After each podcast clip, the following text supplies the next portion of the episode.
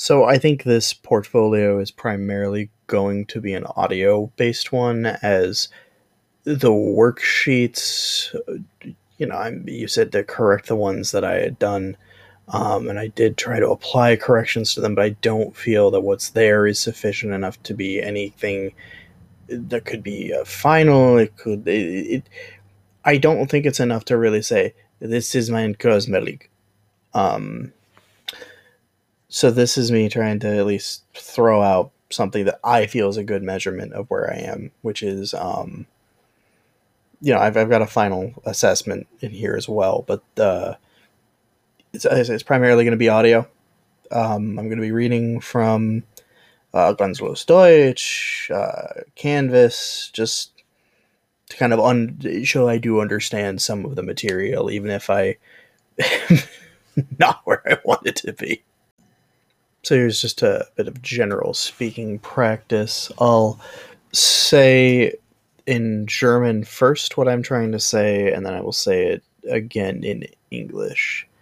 Um, I've got it written down in a Word doc, well, in the attached Word doc, so you can get some corrections if need be. All right, here we go. Mein Bruder besitzt eine Taverne und meine Schwester arbeitet sowohl mit Pflanzen als auch mit Bilderei. Mein Stiefvater ist Ingenieur und meine Mutter besitzt ein Geschäft als Reisleiterin.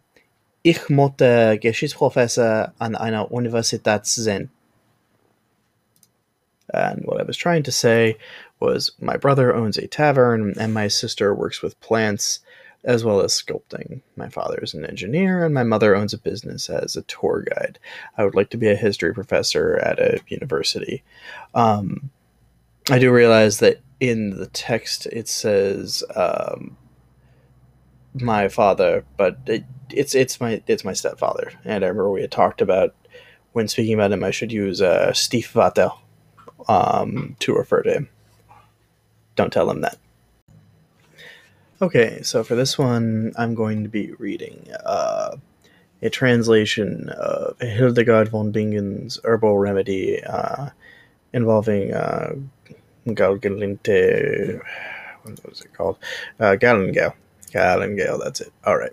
So, you know, you said the objective was kind of have fun with this one and try some stuff out. So I, picked one that was interesting. Um, I tried to find the words I did know and translate those myself. And from there, I, I, was just looking up words and trying to figure out sentence structure. So here's kind of what I came out with. I haven't checked it against anything yet, so it might be bad.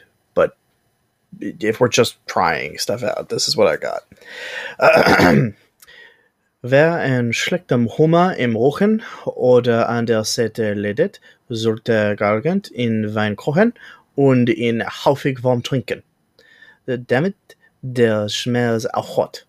Einer mit Schmerzen im Herzen oder mit einem schwachen Herzen wird bald besser sein, wenn er genug gargant ist. And there you have it. Alright, I'm gonna try and do Sprechen for uh, week 9, just to add as a portfolio item.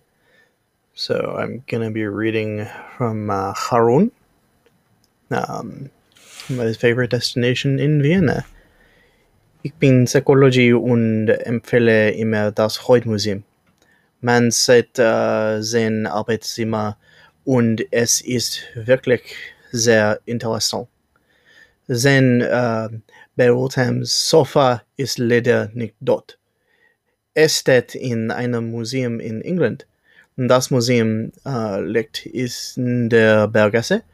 Man fährt äh, mit der die Straßenbahn äh, bis zur äh, Schlickgasse Haltestelle. Es ist nicht weit.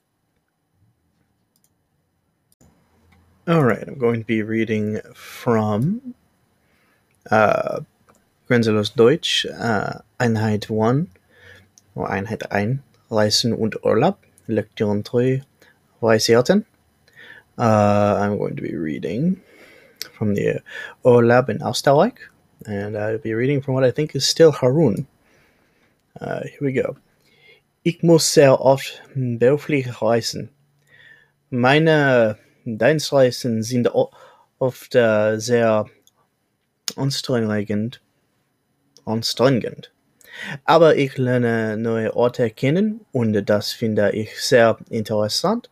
Ich brauche äh, eine gute Internetverbindung und will auch in der Nähe von der Konferenz übernachten. Eigentlich machen diese Reisen keinen Spaß, äh, aber sie sind oft unterhaltsam.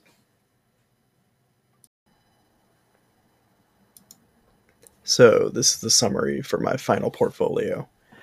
If I uh, had to say where I've landed as a final assessment, I'd probably say I didn't quite hit my mark.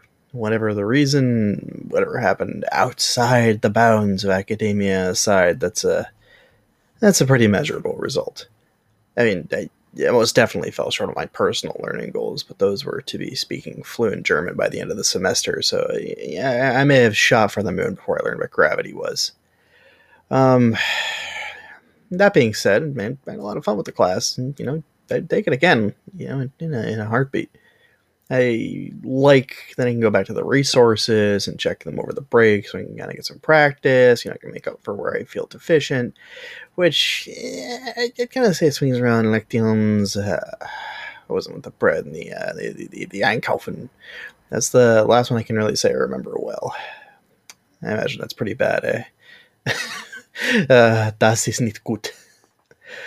Uh, come schon sucedod beanspruchen mis jetzt. Uh, Scherze. Uh, es tut's leid.